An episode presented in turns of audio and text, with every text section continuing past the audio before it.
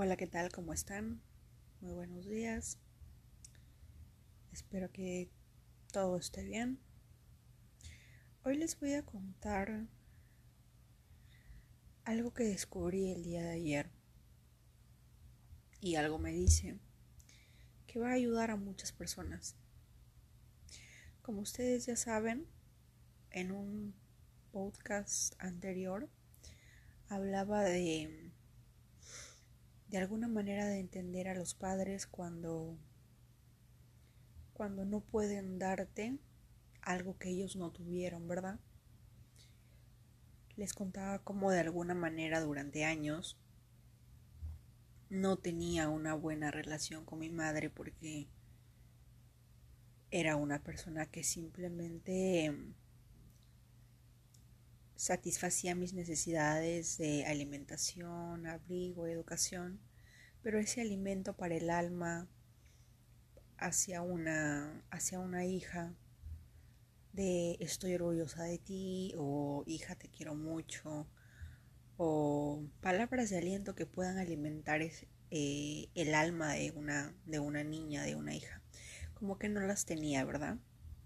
Y me tardé como 20 años o de repente un poco más en comprender que no puedo pedirle de alguna manera ese tipo, ese tipo de ese tipo de alimento a una persona que nunca lo tuvo por parte de sus, de sus padres, ¿verdad?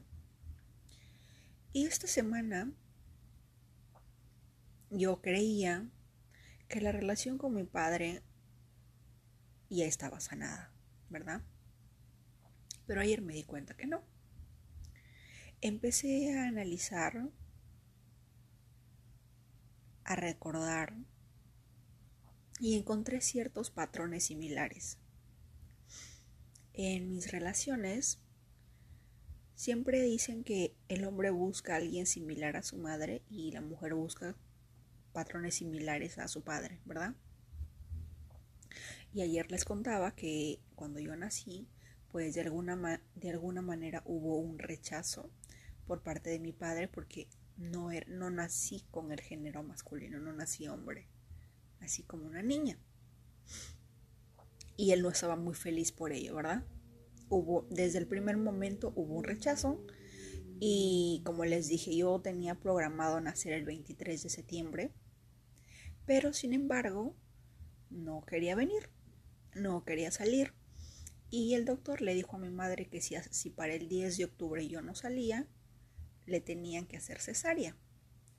Mi madre cuenta que unas semanas antes o unos días antes de que llegara el día 10 porque yo no salía, habló conmigo y me, y me trataba de explicar de que si yo nacía por cesárea ella no iba a poder trabajar, no me iba a poder cuidar y me iba a quedar de repente, eh, no sé, iba, iba, iba a sufrir ciertas cosas, ¿verdad?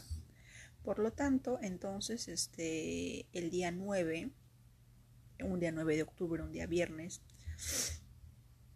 decidí salir. Pero analizando y preguntándome por qué no quería salir, y obviamente probablemente era porque simple y sencillamente mi llegada al mundo no iba a ser, no iba a ser muy grata. Para mi padre no lo era, porque también sabía que desde antes de que yo nazca, mi padre, de acuerdo a lo que me dijo mi madre, era que mi padre quería que ella abortara el bebé que llevaba. ¿No? Algo así. Y yo sé que ninguna madre debería decirlo eso a sus hijos, pero mi madre siempre ha sido brutalmente honesta en, todo ese aspecto. O de repente lo hacía para que yo odie a mi padre. La verdad no lo sé. Pero su honestidad siempre ha sido así. Entonces, uno se pone a pensar la razón por la cual no quería venir al mundo. No quería salir. Y luego estos días encontré un patrón muy interesante.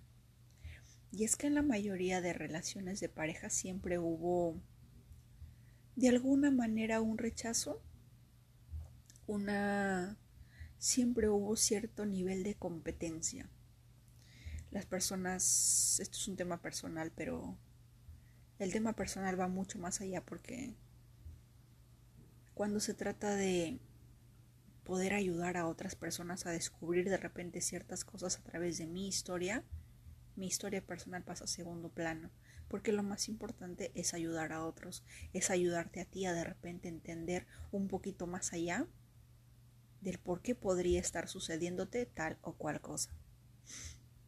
Por lo tanto, descubrí un patrón y era que en mis parejas, casi la mayoría de ellos, casi la mayoría eran padres. Y siempre, siempre yo entiendo mi, yo de mi yo de 20 años, mi yo de 35, mi yo de 34 años, entiende que para un padre o que para una madre los niños o sus hijos son lo más importante, ¿verdad? Pero cuando tienes heridas por sanar, cuando tienes traumas, cuando tienes algo que está ahí en tu alma, de alguna manera no piensas, piensas y entiendes, pero tus sentimientos y emociones son la de un niño o de una niña que fue rechazada por su padre, que desde el primer momento hubo un, hubo un rechazo, hubo una decepción, ¿verdad? Y recuerdo que en algún momento le dije a una de mis parejas, no los engrías tanto, porque no los estás ayudando. Y recuerdo que sus palabras fueron muy hirientes porque me dijo, lo que pasa que les tienes envidia a mis hijos porque tu padre nunca te dio lo que yo les doy. Fue algo muy hiriente porque es cierto, mi padre no lo hizo. Y hasta hace poco estaba en una relación. Y cada vez que esta persona habla de su hija, de cómo él fue capaz de viajar de un país a otro porque su niña le llamó y le dijo, papá, quiero que vengas a verme. Y él, sin pensarlo dos veces, tomó el primer avión para poder ir a verla. Empecé a darme cuenta de que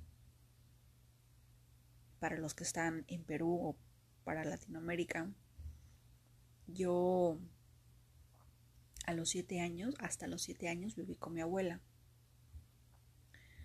Y no recuerdo mucho, pero hay cosas, hay recuerdos vagos en las cuales mi padre, después del rechazo, años después, o no sé cuánto tiempo después, fue a ver.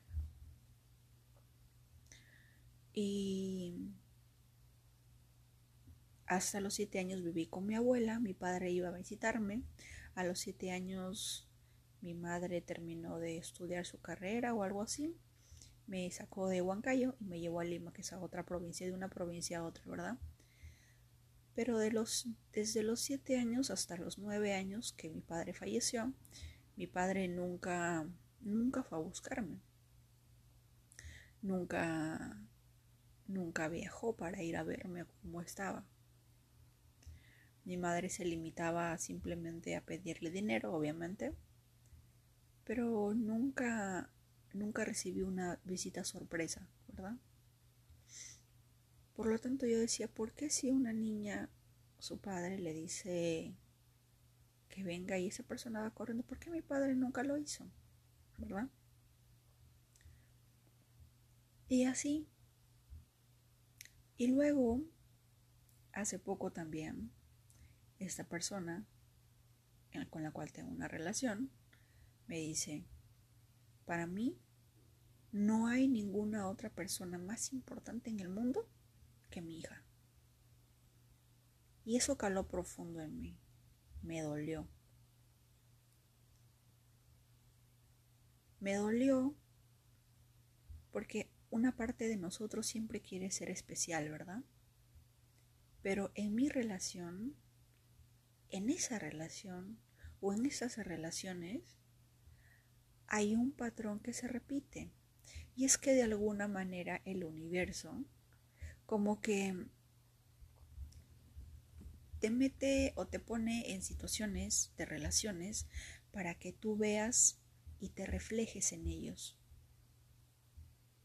El día de ayer me la pasé llorando toda la noche y trataba de preguntar, trataba de trataba de decirle, ¿por qué te fuiste? Y no, y no me dejaste ninguna explicación de por qué tu rechazo.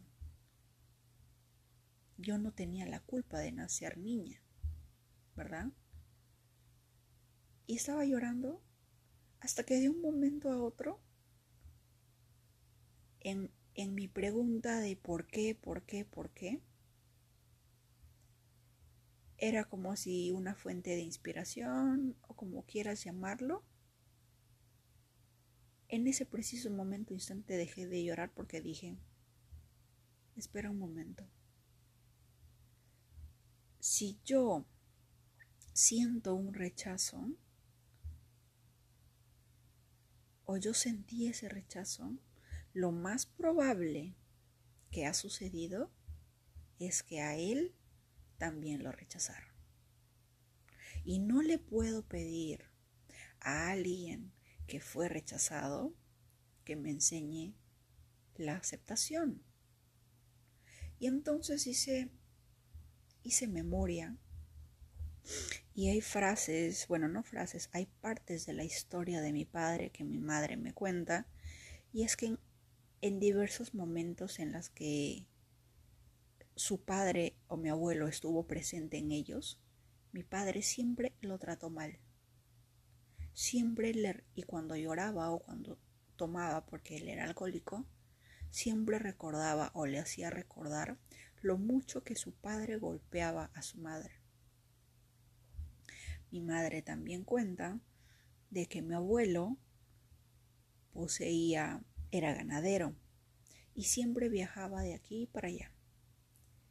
Y en ese viaje de aquí para allá conocía mujeres. Y como tenía dinero, a todas sus amantes les, les, hacía una casa o les, les, les construía algo y les daba algo. Y yo dije, aquí hay un clic. Aquí hay algo. Mi padre, mi madre, ayer le pregunté a mi mamá eh, de, todos los hijos qué número él era. Y decía tu abuela, tu, tu tía tal es la primera hija y tu papá es el segundo hijo. O sea, él es el primer varón en la familia, ¿verdad? Y curiosamente, mi hermano que falleció hace poco era el primer hombre de la familia también. Pero eso es otro tema. El tema principal es que él era el primer hijo varón, ¿verdad? Y hubo otros otros hombres también, otros otros otros tíos, por así decirlo. Pero de entre todos esos tíos, coincidentemente, el único niño que de alguna manera se rompió el lomo para poder estudiar y terminar como profesor, como antropólogo y sociólogo y como de alguna manera el jefe de, la, de, de educación de cierta provincia en Perú fue mi padre. Miren todos esos logros que no lo tuvieron los demás hermanos. Y eso a mí me dice que todos esos logros de alguna manera lo hizo en pro de buscar cierta aceptación por parte de su padre, de buscar cierto de escuchar la frase estoy orgulloso de ti o algo así. También recuerdo que mi madre me decía que mi papá estudiaba y la única persona que viajaba desde Huancavelica a Huancayo para poder llevarle carne, pan, trozos o algo era mi abuela Emilia. O sea, que si alguna, que, que si por alguna razón él estudiaba y se partía el lomo, la única persona que lo apoyaba era su madre. Pero sin querer, queriendo, inconscientemente, él buscaba la aceptación y, ser el orgullo de mi abuelo. Pero nunca lo tuvo, ¿verdad? Y creo yo también que como vio a su padre que engañaba a su madre y que tenía otros hijos, porque creo que sí los tuvo, imagínense el sentimiento de un niño o de un hombre que llega al mundo y luego descubre a, lo largo de los años que su padre no solo golpea a su madre, sino que también tiene otras mujeres con las cuales tiene otros hijos y a los cuales de repente les daba mucho más atención que a ellos mismos. Hay un rechazo ahí, ¿verdad? Luego empecé a hacer un árbol en el cual estaba yo, mi madre y mi papá. Y encontré otras cosas mucho más interesantes. Y de verdad, de verdad, de verdad, les sugiero que hagan esto porque les va a volar la cabeza. A veces podemos entender el por qué encontramos a la persona que encontramos, y esto va justo con el tema de la ley de la atracción, porque atraemos a nuestro semejante. La persona con la cual tengo una relación también tiene un problema de rechazo. No me lo ha dicho, pero lo sé. Lo sé, lo intuyo y lo veo, ¿verdad? Pero volviendo al tema del árbol, encontré que mi padre fue rechazado por su padre. Bueno, no fue rechazado, o sea, Normalmente hablando, no, ¿verdad? Nunca le dijo te rechazo. Pero nunca hubo eso de, hijo, estoy orgulloso de ti. O... Y a veces ni siquiera es necesario que te rechacen de manera rotunda como mi padre lo hizo conmigo al nacer. ¿No? Es algo como lo que sucedió con mi primer hermano. Mi hermano mayor es hijo de, una de la primera relación que tuvo mi madre. Y él siempre se ha sentido como que el hijo no querido, ¿verdad? ¿Por qué? Porque en determinado momento hubo cierta separación y mi madre tuvo a mi segundo hermano con otra persona. Y todo, de alguna manera, la relación se, digamos, la relación se, se, sanó, se curó y trataron de terminar como una buena familia, supongamos. Pero hay, hay, hay partes en la vida de mi hermano en la que, por ejemplo, mi madre me cuenta que a veces e, ellos estaban durmiendo, su primer esposo llegaba borracho y lo primero que hacía era agarrar a mi, a mi primer hermano, a mi hermano mayor, levantarlo, despertarlo de lo que estaba durmiendo y decirle, vámonos, tu madre no nos quiere, tu madre prefiere estar con otra persona, vámonos, vámonos. Tu madre no te quiere, vámonos. Y se llevaba a mi hermano, siendo pequeñito, a la casa de su, de su madre. ¿Me entienden lo que ve? Quiero que entiendan el punto. ¿Cómo es, cómo es que atraemos y pasan situaciones que son lo mismo de generación en generación hasta que alguien, ¡pum!, se da cuenta de que hay algo que se repite y que si no lo sana, eso se va a seguir repitiendo. Se va a seguir repitiendo. Mi abuelo rechazó a mí, a mi padre. Mi madre y mi madre también es otra historia de rechazo por parte de su padre. Mi madre fue producto de una violación de un capataz español con, una, con, unos, con unos indios, por así decirlo, de Perú, con unos personajes peruanos, ¿no? Las personas eran españoles, tenían sus empleados peruanos y el hijo del dueño abusó de mi madre. Y obviamente, como era producto de una violación, no hubo, no hubo una, una buena relación.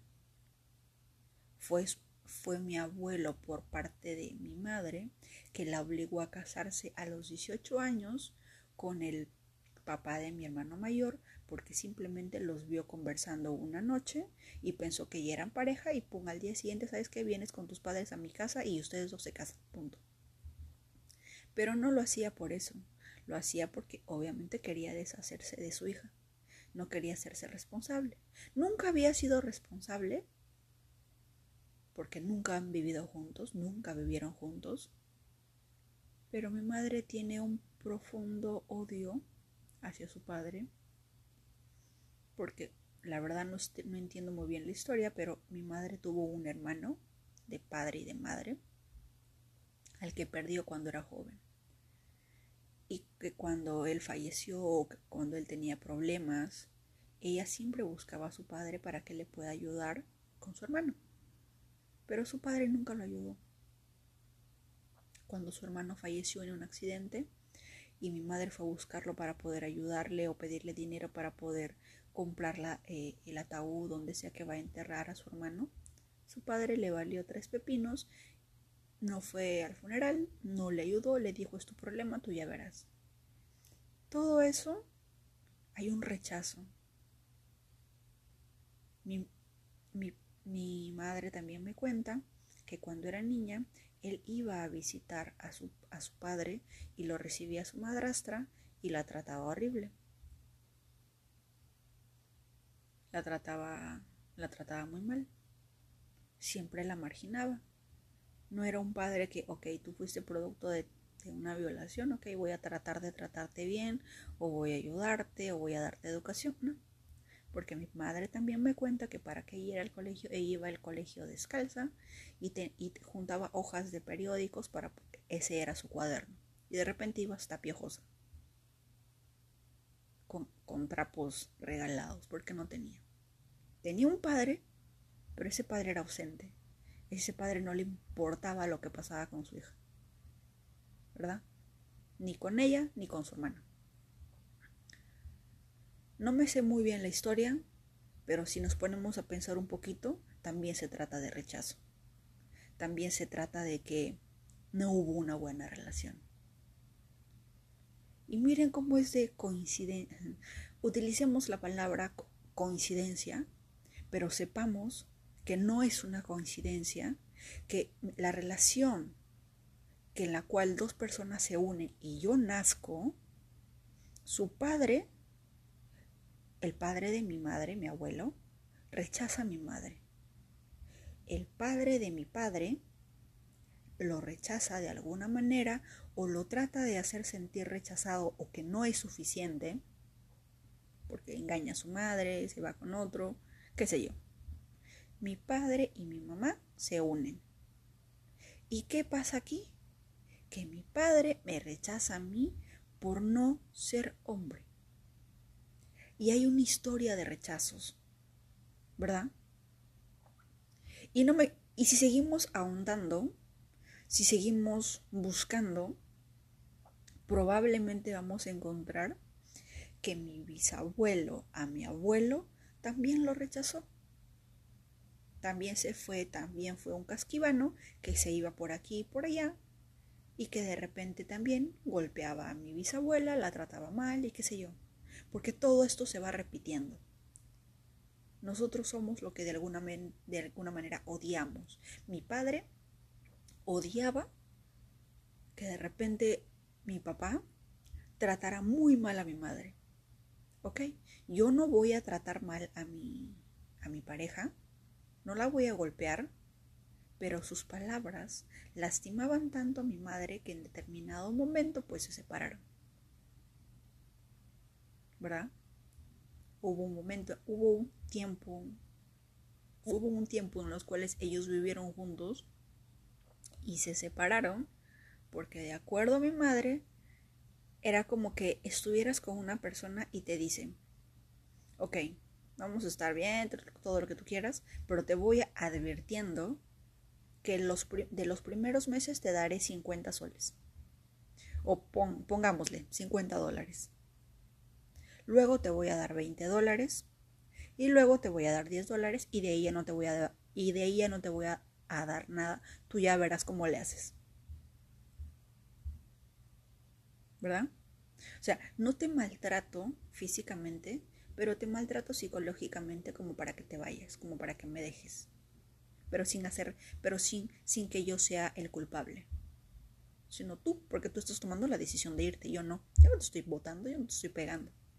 Pero te estoy diciendo cosas para que te vayas, ¿verdad? Y así fue como la relación terminó, concluyó y se fue. Pero es interesante. Yo sé que es yo sé de todo corazón les entiendo que es sumamente difícil a veces encerrarte en un cuarto y hablar contigo mismo. Es como caer en el más profundo abismo del mar. Yo lo sé. Es horrible. Las estadísticas confirman que las personas prefieren recibir un shock eléctrico a estar encerradas en un cuarto para autoconocerse. Yo lo sé. Créanme, es, esa estadística me voló la cabeza y digo, ¿por qué tantas personas odiarían hablar consigo mismas? Si son ellos lo único que tienen. Si yo no me tengo a mí misma, ¿a quién tengo? Y también me pongo a pensar de que el subconsciente es como el mar.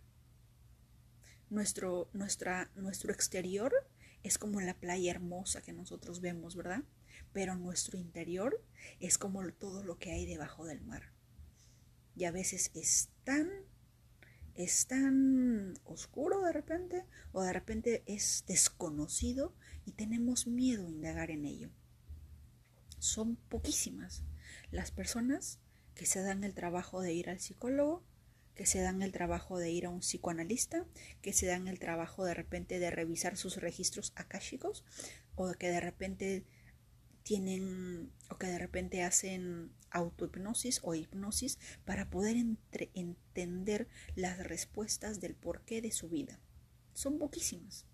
Casi la mayoría de, casi la mayoría de ellos están entretenidos distrayéndose con todo lo que les ofrece el mundo exterior, con películas, viajes, las redes sociales, el chisme, el chisme las novelas, todos está, casi la mayoría está al pendiente del, del, exterior, de lo que pasa en la otra persona, de lo que pasa en la película, de lo que le pasa a Noel con Carol G, qué sé yo. Pero si tú estás escuchando este podcast, es porque eres de las pocas personas que quiere sanar, que de repente quiere encontrar esas respuestas, que quiere entender el porqué de ciertas cosas y porque quiere ver más allá. No solamente quiere ver el exterior, sino porque de alguna manera estás en estos momentos estás dándote el mayor viaje de tu vida sin que te haya costado un dólar, porque el mayor viaje que uno da es el viaje hacia el interior de uno mismo. Y a veces ese viaje es doloroso.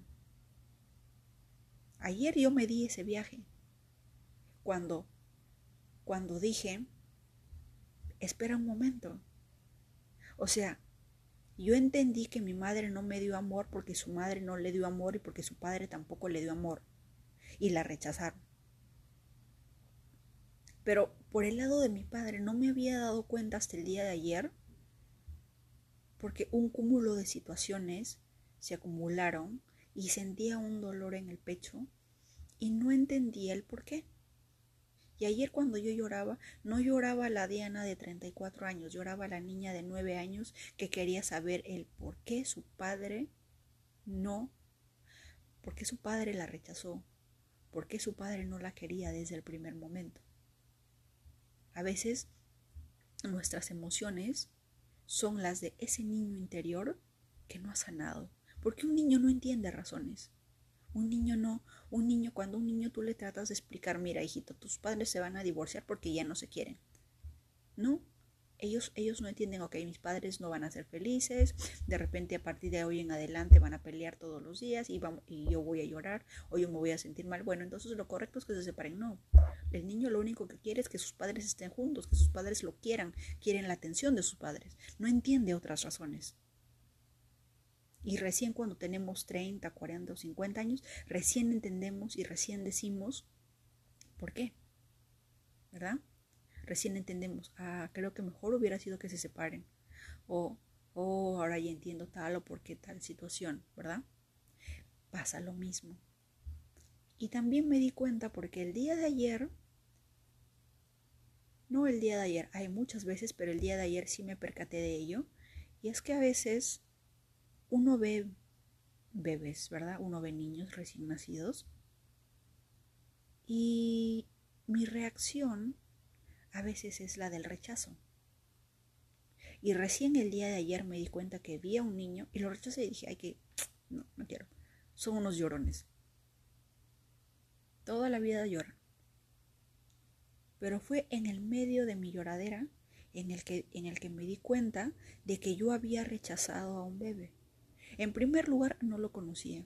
En primer lugar, ni siquiera era mío. En tercer lugar, pongámosle la razón que quieras, pero todas esas, esas, esas, esas, esas, esas reacciones o esas relaciones que tengan no tienen sentido porque es un niño. Nosotros no podemos rechazar a un niño porque es un ser inocente, es un ser puro. Es un ser que acaba de venir al mundo y a un mundo cruel a veces. ¿Verdad? Y yo, y yo, ¿por qué debería de rechazar un bebé? Y fue desde en ese momento que dije, ¿por qué, ¿por qué estoy rechazando a un niño que no es mío? ¿Y por qué siento eso del rechazo? Yo no debería de rechazar ningún niño. Es una criatura, como también lo fui yo. Y si se dan cuenta, estoy haciendo o guardo en mí esa información de rechazo. Mi padre me rechazó, yo también lo único que sé es de rechazo hacia un niño. Y probablemente, no quiero decir que así sea, pero por alguna razón a mis 34 años no tengo hijos. Sufro de ovario poliquístico y endometriosis. Y es como si mi cuerpo dijera, no quiero, no puedo. Rechazo rotundamente el embarazo. ¿Y ustedes por qué creen que sea? Ay, porque de veras, de veritas yo no quiero tener hijos. O porque simple y sencillamente hay una información de rechazo que simplemente se repite. Yo, yo ya les había dicho anteriormente, el cuerpo guarda información. Ah, y curiosamente, la persona con la cual tengo una relación sufre de diabetes. Mi madre sufre de diabetes, mi hermano tiene diabetes, yo probablemente sea propensa en algún momento a tener diabetes, porque mi abuela lo tenía. ¿Y saben de qué se trata la diabetes? La diabetes es sinónimo de no hay suficiente dulzura en mi vida, no hay suficiente amor en mi vida. De eso se trata la diabetes. Hay cosas que a veces no no pensamos, no analizamos, no tratamos de descubrir el por qué, pero está ahí. Probablemente si tú me estás escuchando y eres una persona casada, y si preguntas a tu esposo o si, te o si preguntas a tu esposa cómo fue su infancia o qué heridas hay, vas a encontrar que tiene la misma herida que tú. Por eso es que las relaciones de pareja son como un espejo. Por eso se llama relaciones porque se relacionan entre ellos, porque hay una relación que nos une, hay una relación de espejo, hay una relación de rechazo como lo fue en mis padres.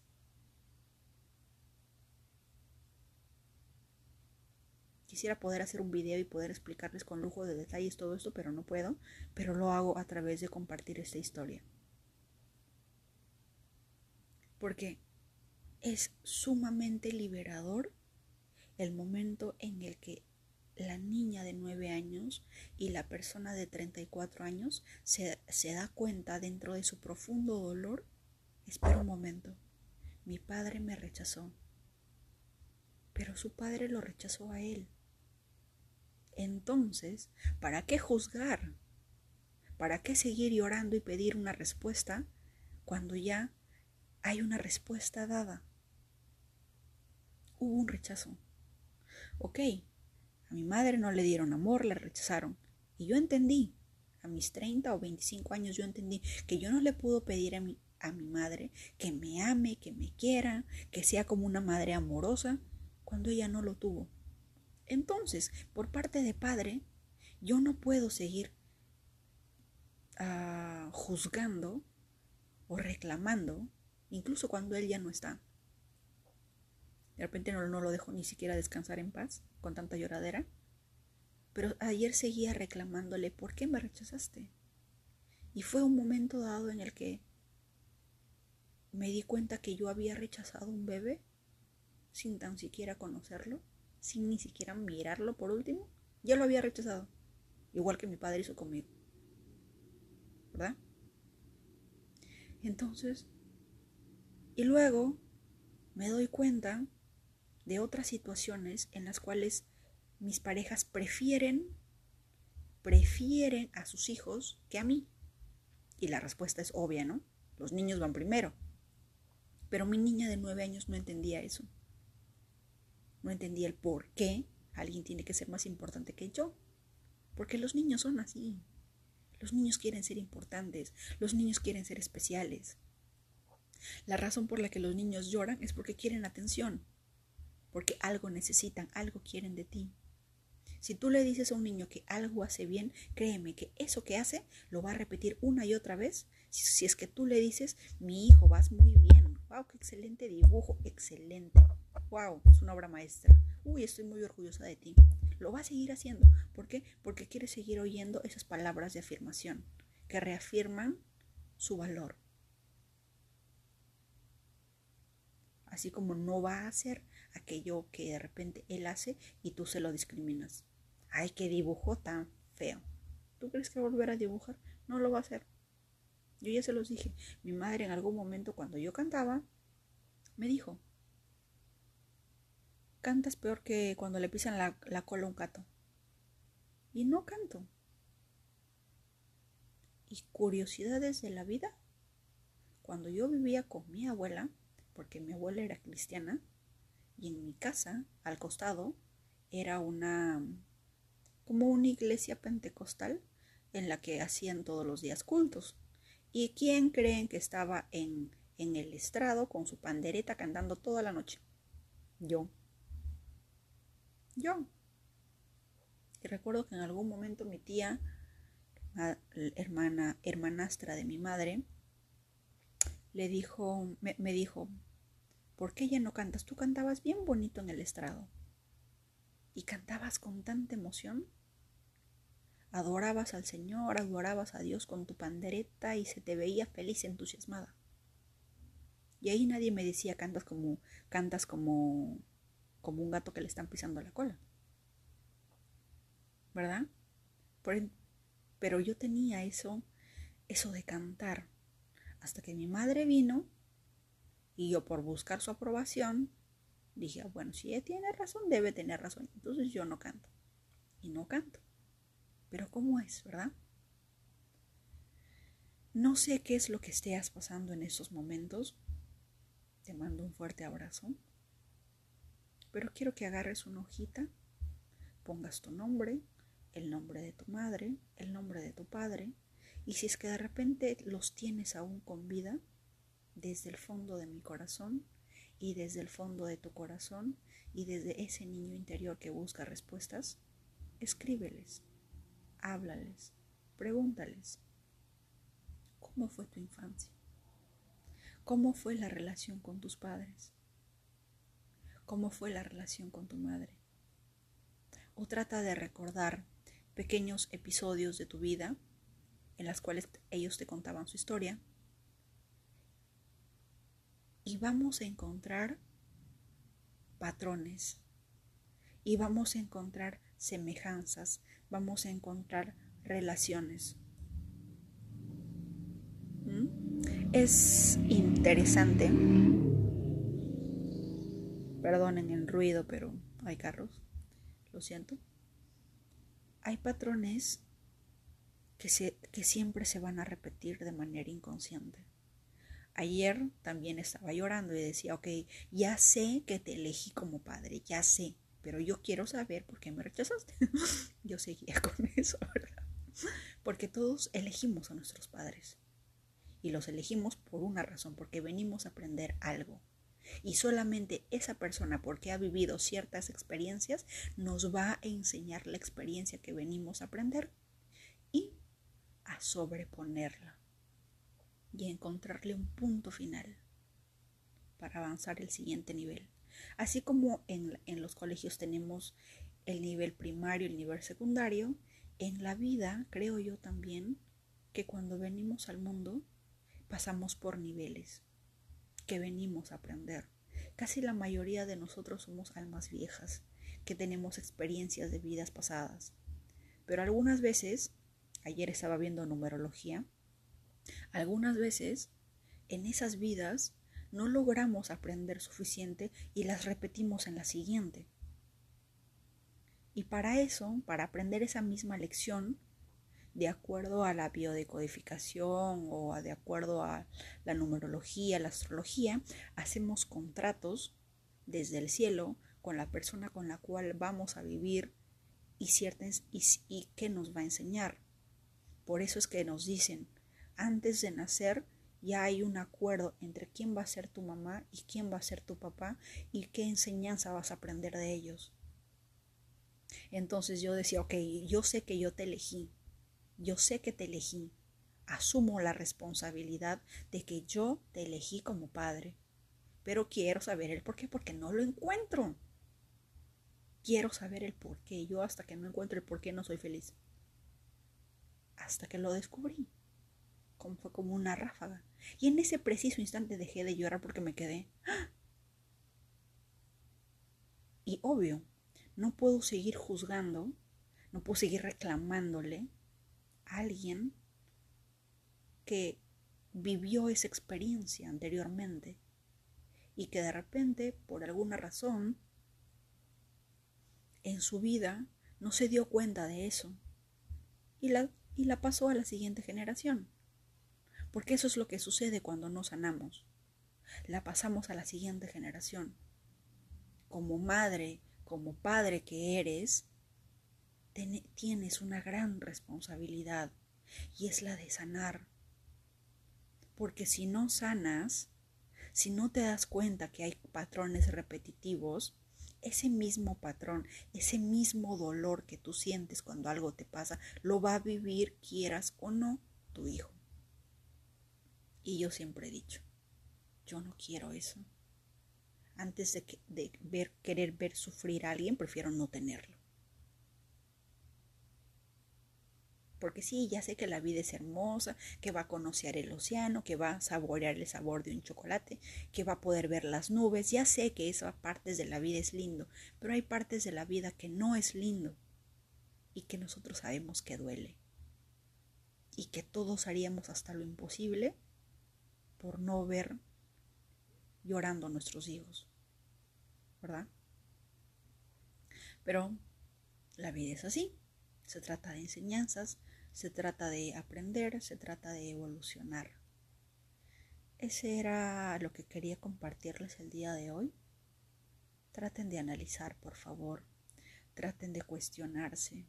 Traten de encontrar respuestas para que las siguientes generaciones ya no tengan que repetir esos traumas, ya no se tenga que repetir como un, como un disco rayado una y otra vez porque, porque de repente darse cuenta de ello cuesta, cuesta terapias, cuesta dolor y a veces es un dolor tan grande que simplemente prefieres evadirlo con cosas de afuera,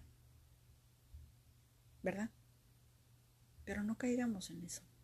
Yo sé que si estás escuchando el podcast y si lo sigues escuchando hasta este momento, es porque quieres sanar, es porque quieres encontrar esa respuesta. Y por fin de alguna manera ser libre. Poder entender el por qué es algo liberador. Espero que te haya ayudado, que tengas un muy buen día. Te mando muchos abrazos. Bendiciones.